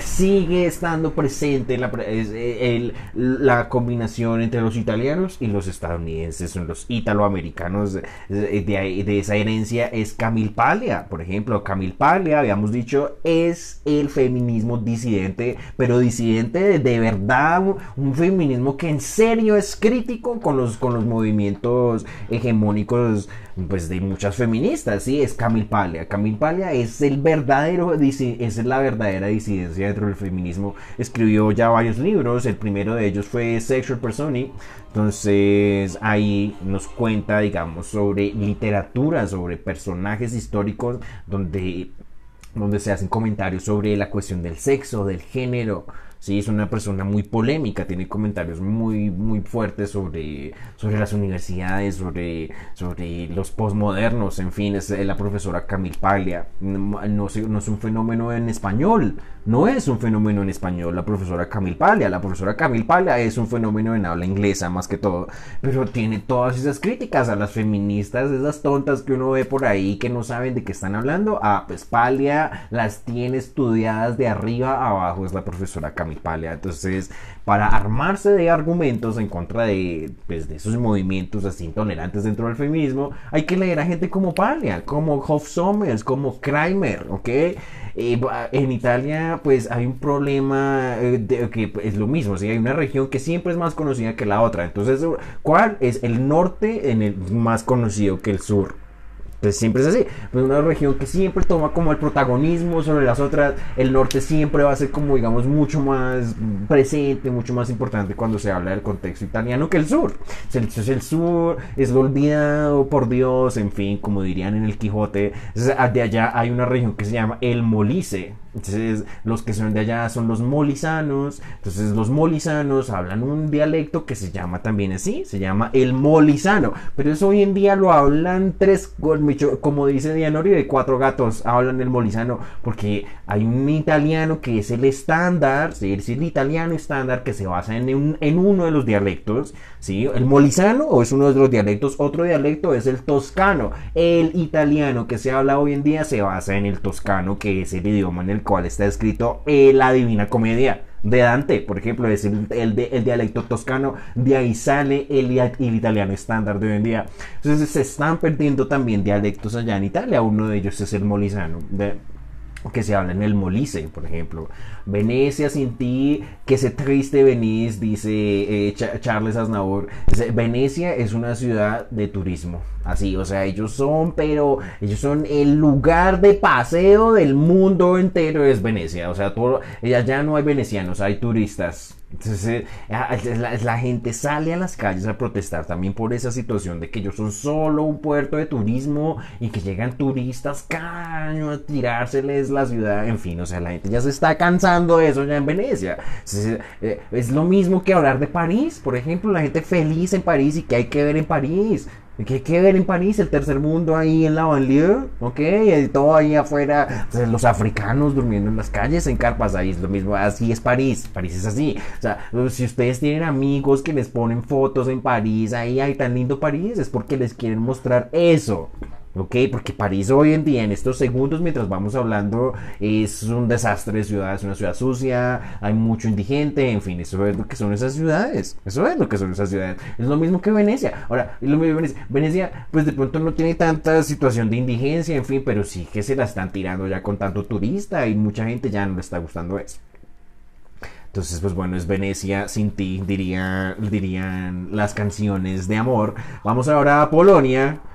Ah, en Polonia hay varias ciudades, una de ellas es Stettin, por ejemplo, otra es Ortelsburg. Entonces Alemania está llena de ciudades, de, de calles, ¿sí? que se llaman así, se llaman Stettiner Straße, se llaman Ortelsburger Straße, ¿sí? entonces son, son nombres de ciudades polacas en las calles alemanas. ¿sí? Es interesante porque eso tiene que ver con la historia del imperio alemán que ocupó el territorio polaco. ¿sí? Hay, una, hay, una, hay una reina que se llamó Catalina la Grande. Entonces Catalina la Grande, se dice que Catalina la Grande era una princesa eh, alemana, sí, pero ella nació fue en Stettin, sí, pero Stettin es Polonia, es polaco. O sea, eh, se considera que es una princesa alemana, pero porque nació en un territorio que los alemanes habían tomado. Pero en realidad Catalina es de extracción polaca, más bien, sí.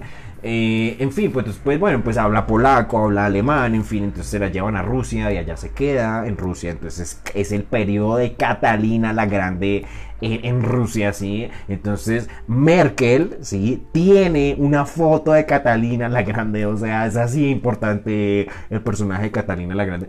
Hay una canción que se llama, pues, Teras y es Voina y esa, canción es como eh, tiene la palabra voina, que en ruso quiere decir ruso polaco, eh, polaco voina, voina es polaco, quiere decir guerra. Es la palabra guerra, la palabra voina.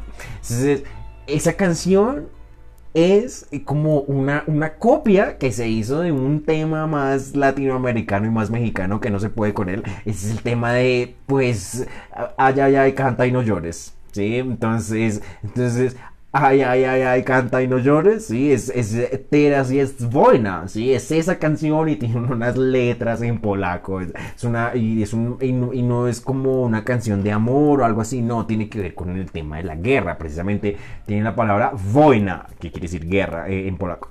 Es, interesante, están las dos versiones y habrá que mirar pues qué tanto, qué, tanto difieren las temáticas, difieren mucho, es que no tienen que ver una con la otra, difieren mucho, pero se mantiene la misma melodía, la misma estructura, lo que vendría siendo esa canción de pues Cielito Lindo, ¿sí? Sí, se llama así, Cielito Lindo, pues canta, canta y no llores, ¿sí? Ay, ay, ay, bueno, en fin.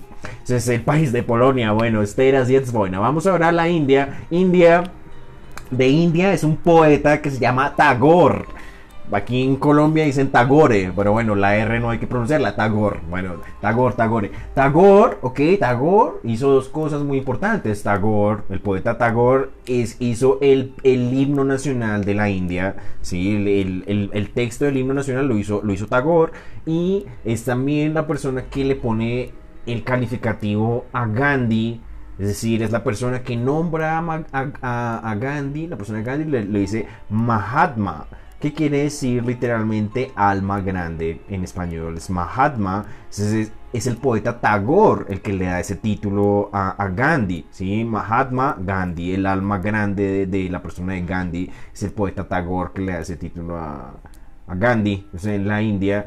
Eh, India, bueno, muchas cosas muy interesantes. El sánscrito, por ejemplo, el sánscrito es la lengua clásica eh, de la India. Sí, es la lengua clásica de pues sí, de todo el periodo mitológico y eso, todo eso está escrito en sánscrito, ¿sí? De ahí del sánscrito salen muchos vocablos que se instauran en muchos otros idiomas, se le llama sánscrito, ¿sí? O sea, la gente que está involucrada en el asunto de lenguas, pues habla de el sánscrito y tales. Bueno, el sánscrito es la lengua original, pues, de la India, eso es el sánscrito. Vamos ahora a Egipto, hablando de lenguas la palabra jeros, hieros es griego, quiere decir sagrado. Y de ahí sale la palabra jeroglífico.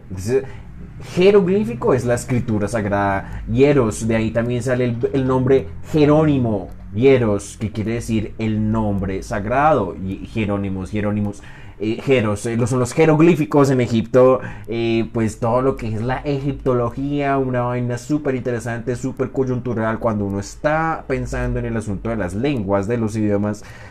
una vez conocí un egipcio que se llamaba Hassan, era musulmán y Hassan no tomaba alcohol, muy interesante. de allá de Egipto es Ramsés II, hay una canción que se llama Go Down Moses, pues que se basa en el verso de la Biblia que dice así, dice, Go down, Moses, Moisés, ve a ver al faraón y le dices, deja ir a mi pueblo, let my people go.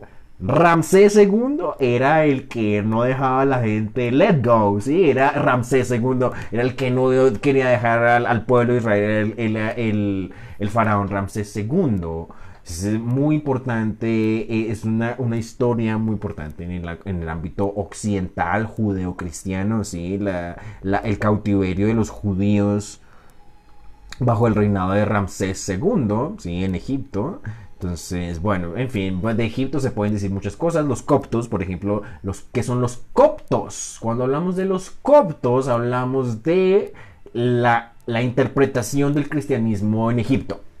De la palabra copto sale la palabra gypsy, que es gitano, sí, sale copto, gypsy, o sea, son los, son los coptos, son los egipcios, sí, de hecho en español la palabra se parece mucho, ¿no? Egipcio, gypsy, sí, es, sale de ahí, sí, coptos. Los coptos son los, eh, son los, son los eh, cristianos de Egipto, sí, los cristianos egipcios, sí, esos son las primeras mucho, mucho antes de Europa, ok, mucho antes de las interpretaciones católicas, protestantes, mucho antes de las interpretaciones cristianas que hay en Europa, los coptos. O sea, son de los prima por allá, uh, antes de Europa. Es, uno de los primeros lugares donde se interpreta el cristianismo va a ser en, en Egipto.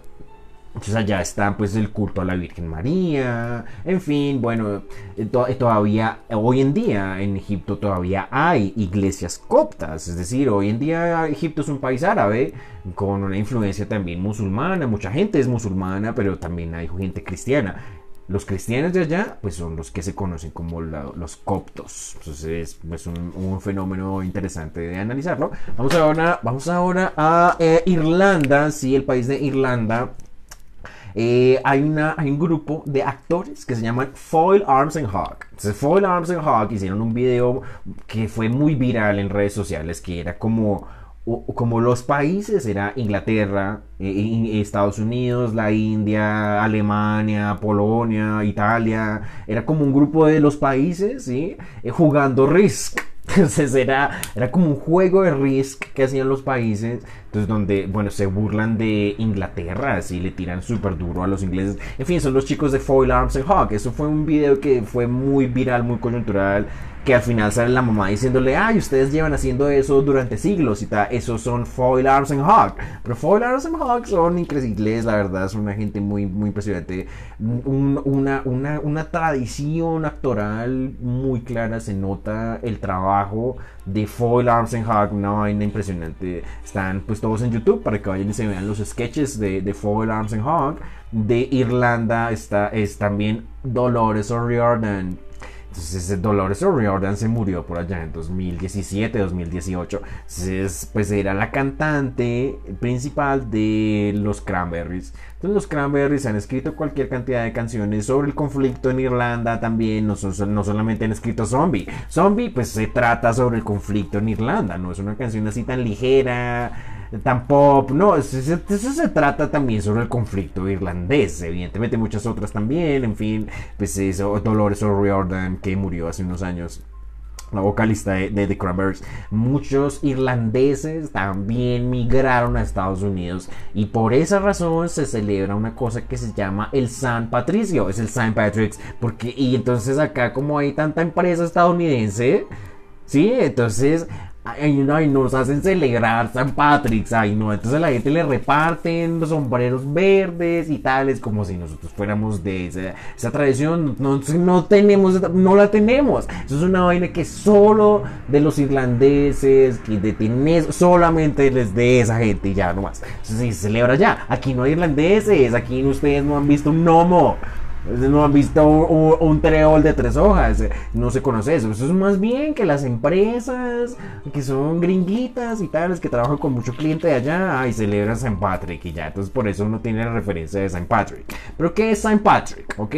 Hablamos del trébol. ¿Qué es el trébol? El trébol es The Trinity, es la Trinidad, es el Padre, el Hijo y el Espíritu Santo. Eso es el trébol, es la historia de San Patricio que fue a Irlanda a cristianizar a la gente que estaba ahí. La gente que estaba ahí eran los celtas.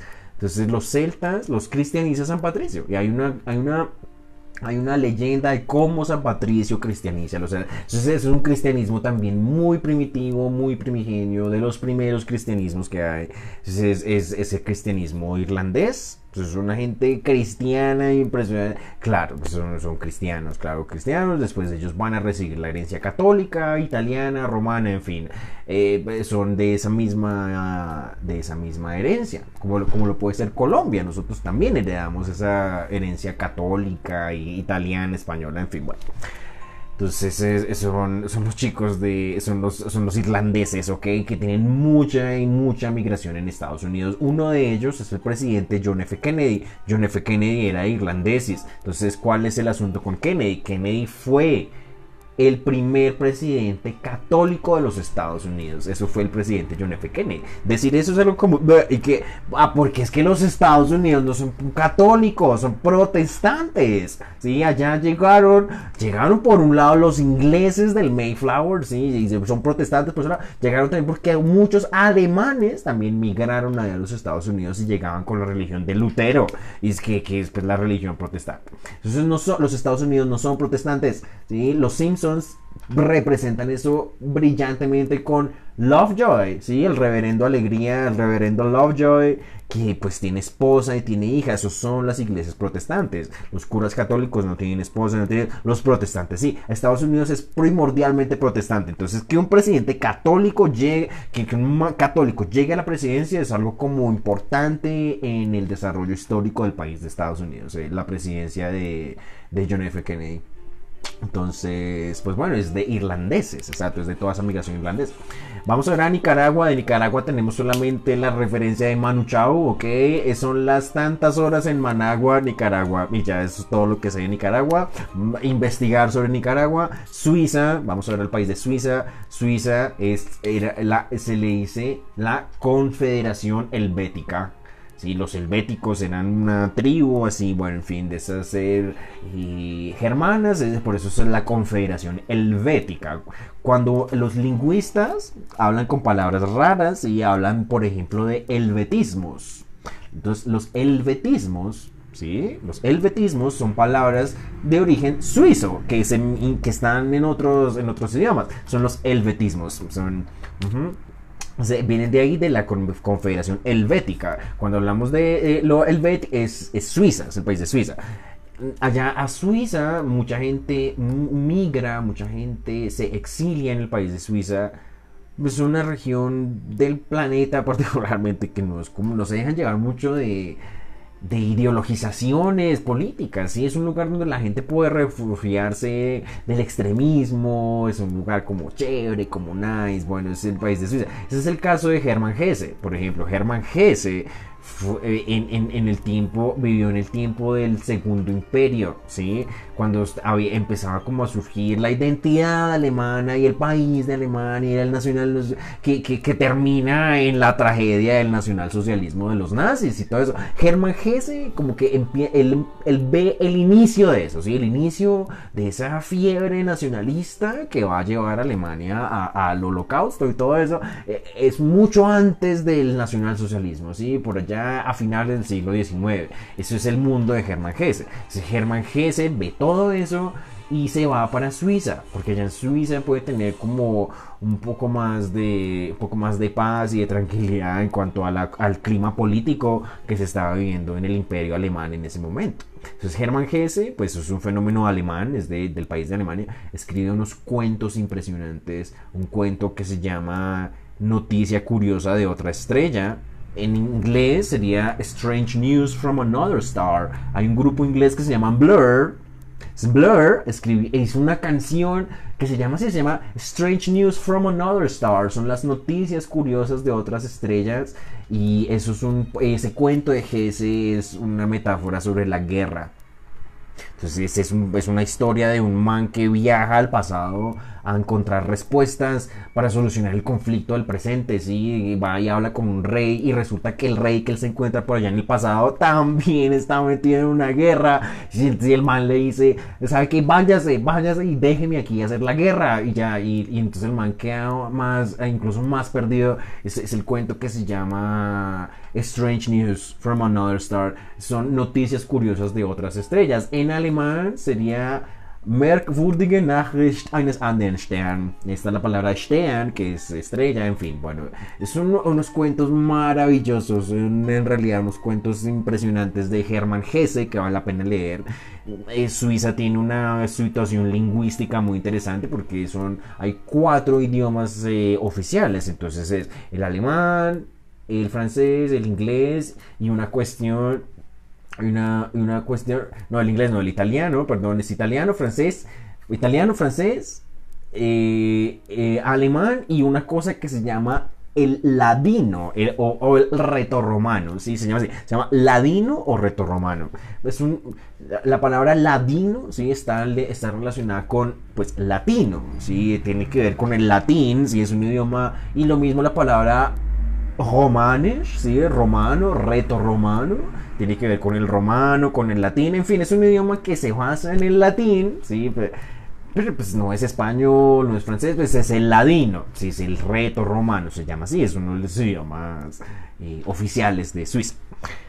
Eh, muy bien los de Suiza, muy yo conocí un suizo acá en Bogotá, entonces claro, o sea, yo hablaba con él, no es alemán, yo, yo he tenido mucho más contactos con gente de Alemania que de Suiza, pero entonces conocí a este suizo, interesante porque el man tenía un acento de allá, ¿ok? Un acento claramente de, no alemán, de suizo, claro.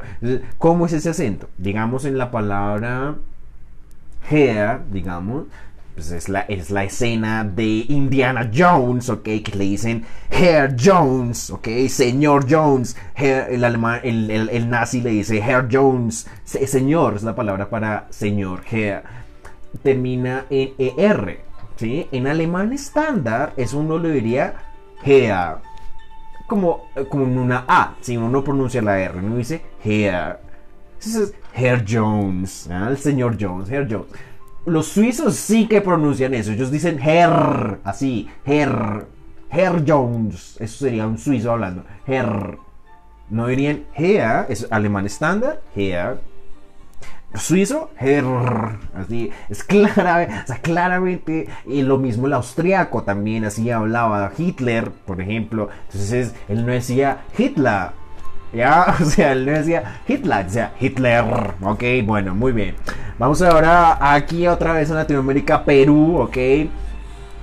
Se hizo una película que se llamó Diarios de Motocicleta. Diarios de Motocicleta es una historia de cómo el Che Guevara junto con un compañero se recorren toda Latinoamérica. Entonces, el Che Guevara, les quiero decir una cosa, o sea, pero es que el Che está pintado en el centro de la Universidad Nacional de Colombia. Pues el Che Guevara, o sea, hoy ahí al lado pintaron el Jaime Garzón, o sea, ¿cómo les parece a ustedes? O sea, el Che Guevara, ¿ok? Es diarios de motocicleta. Hay una escena en la que el Che y el, doctor, si no recuerdo ahora el nombre, pasan por Perú. Entonces pasan, pasan por Perú, por Machu Picchu, y hay un indígena, un chico ahí que les explica, este, a esto le decimos el muro de los incapaces. Así, porque así lo hace, porque los, los, los españoles, exacto, eh, ahí se instalaron los españoles y tal, bueno, sacaron a los indígenas de ahí. Entonces, exacto, era originalmente de los incas, sí, pues de los, de, de la, de la, del pueblo inca en el Perú. Entonces dice que rebautizaron eso como el muro de los incapaces por la cuestión de los de que los españoles habían tomado eso. Entonces eso es un chiste, bueno, puede ser bueno, puede ser malo, es un chiste de todas maneras, es un comentario ahí, puede tener buena calidad, puede tener mala calidad. El hecho es que traducir eso es pero una vaina, de ahí puede salir una tesis universitaria. Así como se traduce ese chiste al alemán, al inglés, eh, sí, en los incas, los incapaces, ¿sí? Si se la pillan, ¿cómo, ¿cómo sería en alemán, en inglés, en francés, en lo que ustedes quieran? Les que ah, ah, ya, toma otra, pero no es solo el humor, ¿sí? No es solo, ay, bueno, el chiste, puede ser bueno, puede ser malo, ve cómo lo traducimos, cómo, cómo se podría pasar a, a otros espacios culturales, ¿sí? Esa es la labor de los traductores, de la gente que se dedica a reflexionar sobre traductología, sobre estudios de traducción. En fin, es diarios de motocicleta para que vayan se la vean. Vargas Llosa, ¿sí? Mario Vargas Llosa es peruano, también es de Perú. Se ganó, un Nobel y todo, y escribió un libro que se llama El Hablador.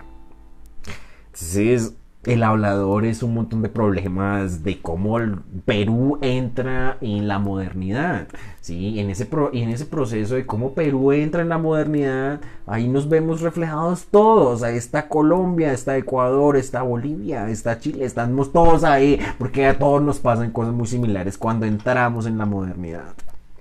Entonces eso, de eso se trata el hablador, es el hablador de Mario, de Mario Vargas Llosa. El hablador es, es una figura que cuenta cosas y analiza y, comparte las historias, en fin, eso es, eso es el, el hablador. Y ahí pues una pareja de esposos eh, ahí en, el, en, el, libro que se llaman Los Esposos de Schneil. Entonces los esposos de Schneil, ok, son unos lingüistas estadounidenses que tienen apellido alemán en todo caso, Schneil. Son unos, unos lingüistas estadounidenses que, póngale cuidado, se van allá a, a la selva de la Amazonía del Perú a estudiar las lenguas indígenas de esa gente para traducirles la Biblia a los idiomas de ellos para poderlos evangelizar más rápido. Ah, es que ese es una jugada maestra. O sea, yo me aprendo su idioma, me voy a aprender su idioma. Ok, mire, ponle cuidado con Yo me aprendo su idioma, le voy a traducir la Biblia a ese idioma y así es que yo le voy a enseñar lo que dice ahí. ¿A, cómo les parece la jugadita? En su idioma, ¿sí? Se lo hago en su idioma si quiere. Entonces se aprenden los idiomas de allá, de los indígenas, y hacen Biblias en esos idiomas y tal es para evangelizar la gente más rápido.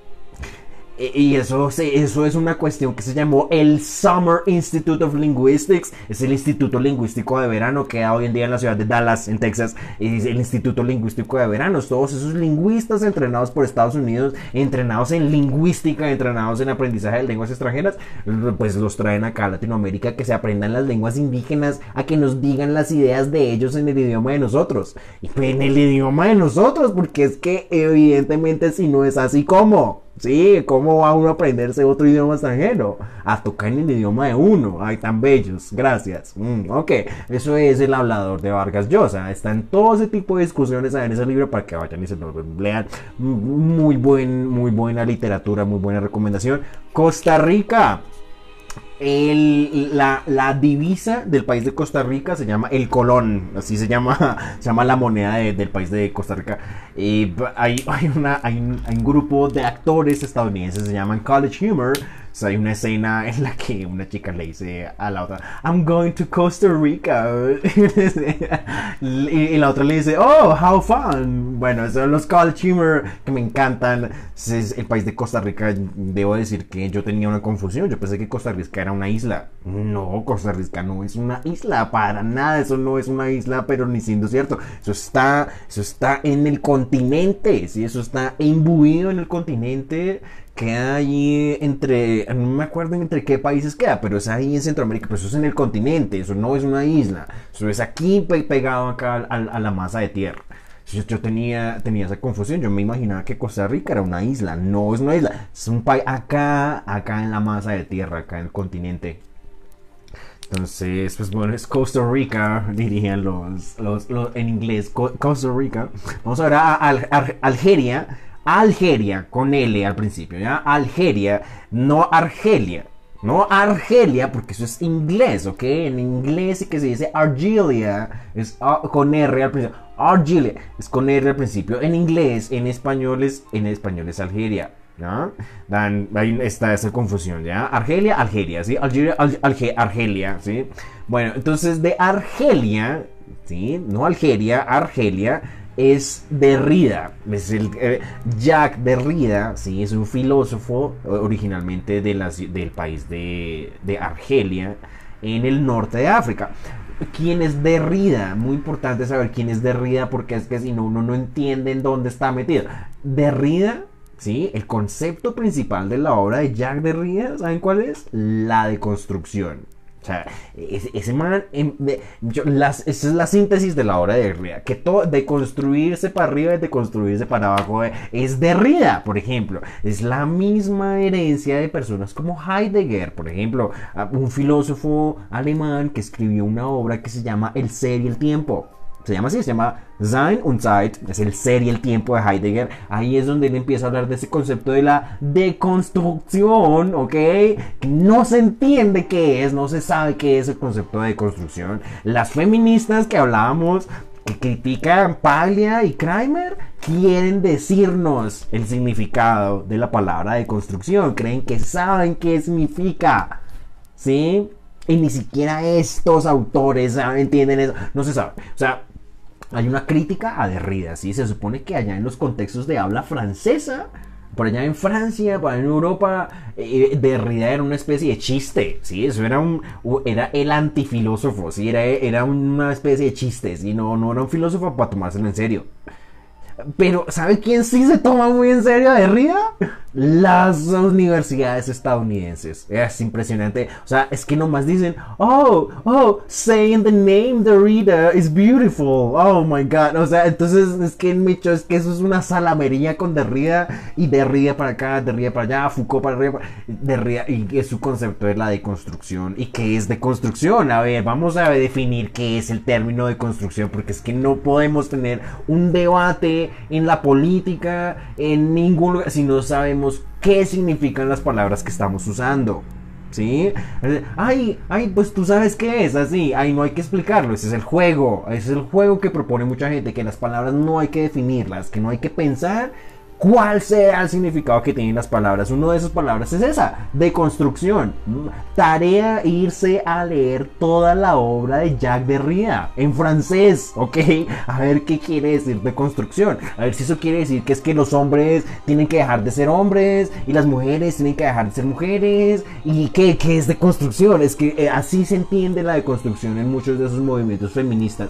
Que, ay, los hombres tienen que ser más femeninos, las mujeres haciendo lo que hacen los hombres, las mujeres haciendo lo que hacen los hombres, y así, y así, y así, y en fin, o sea, y eso es de construcción, estamos seguros de que eso es de construcción.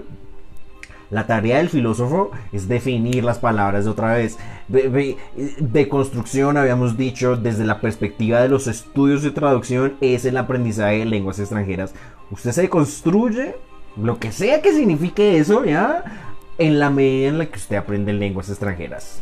Usted aprende lenguas extranjeras, aprende inglés, alemán, francés, aprende a pensar en otros contextos culturales eh, y eso es y eso es de construirse porque eso quiere decir que usted está mirando su ser colombiano, su ser latinoamericano desde afuera, sí, que usted se está comparando con alemanes, con canadienses, con gente que está en otras partes, que vive otras cosas distintas a usted y que al mismo tiempo viven cosas muy similares. Es algo no tan obvio de explicar. ¿sí? También son seres humanos. Eh, los, la gente que está en Alemania, en Francia, en Estados Unidos, en otros contextos, pues también es gente que tienen perro, gato, familia y hacen chistes y se comparten fotos por internet. Es lo mismo. se viven cosas muy similares, pero, pero hay otro código lingüístico, en fin, otros códigos culturales, en fin, todo eso. Aprender todo eso, para mí, eso es lo que significa deconstruirse, ¿sí? Deconstruye uno, es la persona colombiana que le han creado a uno, ¿eso qué quiere decir eso? ¿Qué, qué,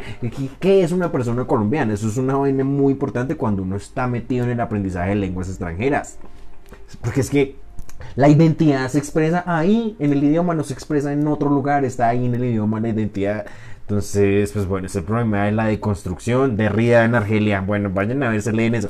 Vamos ahora a Bélgica. Bélgica, hay un hay un, no un castillo, no, un edificio de la Unión Europea moderno, así, donde se reúnen los políticos ah, en sus sesiones parlamentarias y tal. ese, ese edificio se llama Carlomagno. Eh, Charlemagne, es, es y, ¿quién fue Carlomagno? Carlomagno, sí, en la época del Sacro Imperio Romano Germánico. Eh, que es el primer imperio alemán, digamos, es una persona que soñó, digamos, con la unir, ¿sí? Esos pueblos que vivían ahí, con unir a los franceses, a los alemanes, a los de la identidad bélgica, a los holandeses, en fin, como unir a todos esos pueblos que están ahí. Es una persona que pensó en la unión de toda esa gente. Eso es como una semilla, digamos, de lo que, pues, es el proyecto de la Unión Europea hoy en día. ¿sí? Es, esa es la mitología que ellos cuentan de ellos mismos. Es Carlo Magno, es el edificio Carlo Magno en, en Bélgica. Eh, en Bélgica se hablan también varios idiomas. Hay una versión de holandés, ¿sí? que es holandés de Bélgica. ¿sí? Hay holandés de pues, Países Bajos, de Holanda, y holandés de Bélgica. Hay de nuevo, hay francés de Bélgica. Claro, una persona que hable francés no solo es de Francia, es también puede ser puede que sea una persona de Bélgica. ¿sí? Y el léxico es distinto también, en fin, bueno. Vamos acercándonos al final, nos quedan dos países, nos queda el país de Bielorrusia y Ecuador. Bielorrusia en alemán se dice Weißrussland pues eh, eh, literalmente quiere decir la Rusia blanca. Y así se le dice a Bielorrusia, también se le dice la Rusia blanca. Es, es, una, es, una, es una región del planeta que tiene más bien como una influencia eslava. ¿sí? Ellos, ellos están en contacto con el mundo ruso, con el mundo de Ucrania, con eso, exacto. Se habla de Rusia, Ucrania, Bielorrusia, como digamos tres lugares donde, donde, donde, donde, se, donde se genera, digamos, la identidad eslava, lo que son lo los eslavos y eso originales son de esos tres lugares, son de Rusia, de Bielorrusia y de Ucrania. ¿Sí? Entonces, ese es, la, es la Rusia blanca. En alemán conserva ese nombre, ¿sí? Se le dice Vice, Weißrussland, en, en, inglés es Belarus, ¿sí? entonces es Bielorrusia, exacto, muy bien. Y por último, el país de Ecuador. Eh, allá en las costas de Ecuador hay una ciudad que se llama Manta. Entonces en Manta tengo varios estudiantes míos de alemán, entonces pues nada, es eh, muy interesante el trabajo que hago porque no solamente estoy trabajando con gente colombiana, estoy trabajando con gente de todo el mundo, entonces, eh, esto es algo que se puede hacer con muchas personas de muchas procedencias, entonces por eso es muy importante tener sensibilidad a otros espacios y uno puede tener estudiantes de todos estos 28 países que acabamos de ver, como les parece, estudiantes estadounidenses, españoles, mexicanos, alemanes de Australia, estudiantes de Chile, estudiantes franceses de la India, estudiantes egipcios, estudiantes irlandeses, nicaragüenses, lo que ustedes quieran. Si uno se supone que uno tiene la capacidad de enseñarle a cualquiera, se supone que eso yo lo puedo hacer.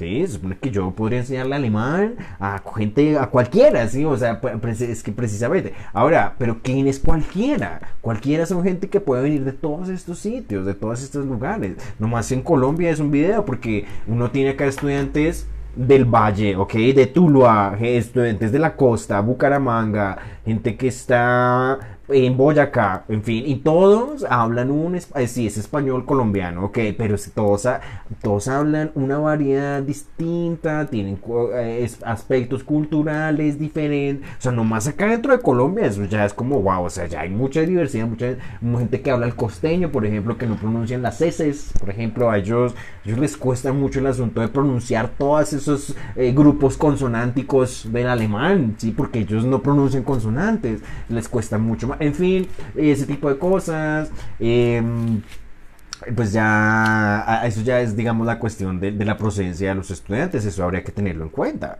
¿sí? Es muy interesante el asunto de que Anchor le muestra a uno, pues, qué, personas lo escuchan a uno, pues no le dejan a uno comentarios ni nada, pero es interesante ver que lo escuchan a uno en todos estos lugares, en Egipto, en Irlanda, en India, en Bielorrusia, en Ecuador, en Guatemala, en todos lados. Eh, de Ecuador es Julio Jaramillo, ok, entonces terminamos con esto. Eh, habíamos hablado de la cultura, ¿sí? De las canciones de música de amor y popular y que si eso tiene alguna incidencia en la forma en la que uno se imagina las relaciones de los hombres y las mujeres.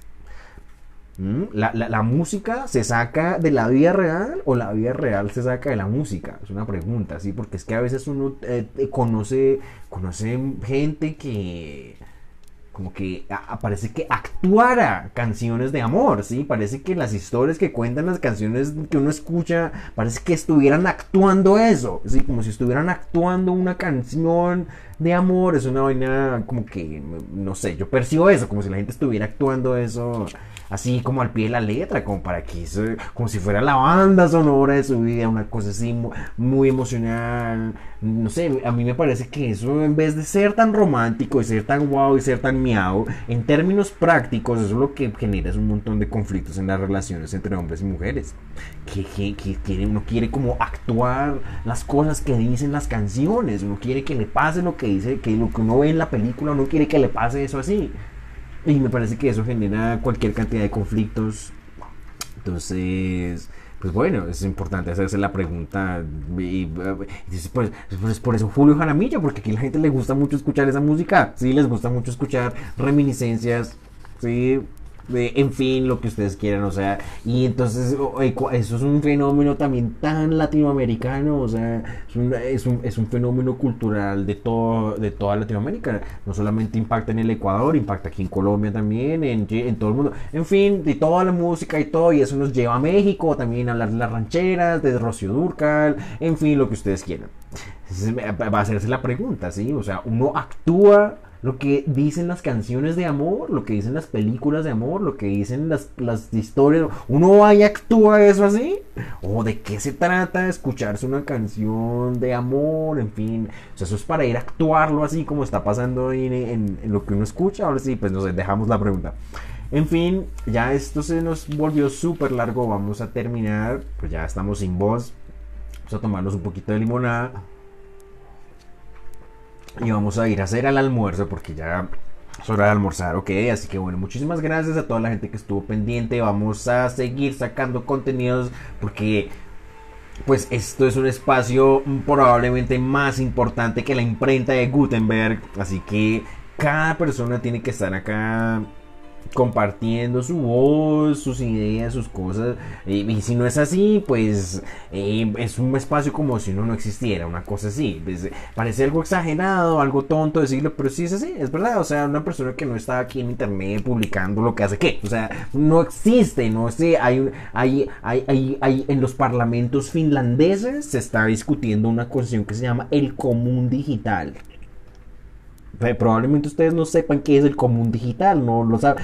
El común digital es el derecho a Internet. Se está, se está discutiendo el derecho al acceso a toda la información a la que uno puede acceder acá en el mundo digital. Pero en el Parlamento de Finlandia, ¿ok? Eso se llama el común digital. Entonces el común digital es eso. Aquí ya hay una gran oportunidad de acceder a una gran cantidad de conocimientos pero no es obvio que todo el mundo está accediendo a esos conocimientos. Entonces, bueno, ¿y quién hace, quién hace los contenidos de Internet? Gente como uno, eso lo hace cualquiera. Eh, cualquiera, en realidad, cualquiera hace cualquier cosa en Internet, eso sí les quiero decir. Así que esto se inscribe en ese espíritu también. No me gustaría pensar que esto es también cualquier trabajo que no valga la pena, no, sí vale mucho la pena. Esto son investigaciones duras y serias, esto son lecturas que he hecho a lo largo de los años y que las estoy compartiendo hoy en día con ustedes. Así que pues muchísimas gracias, seguimos en contacto, seguimos usando la oportunidad de compartir nuestra voz por internet.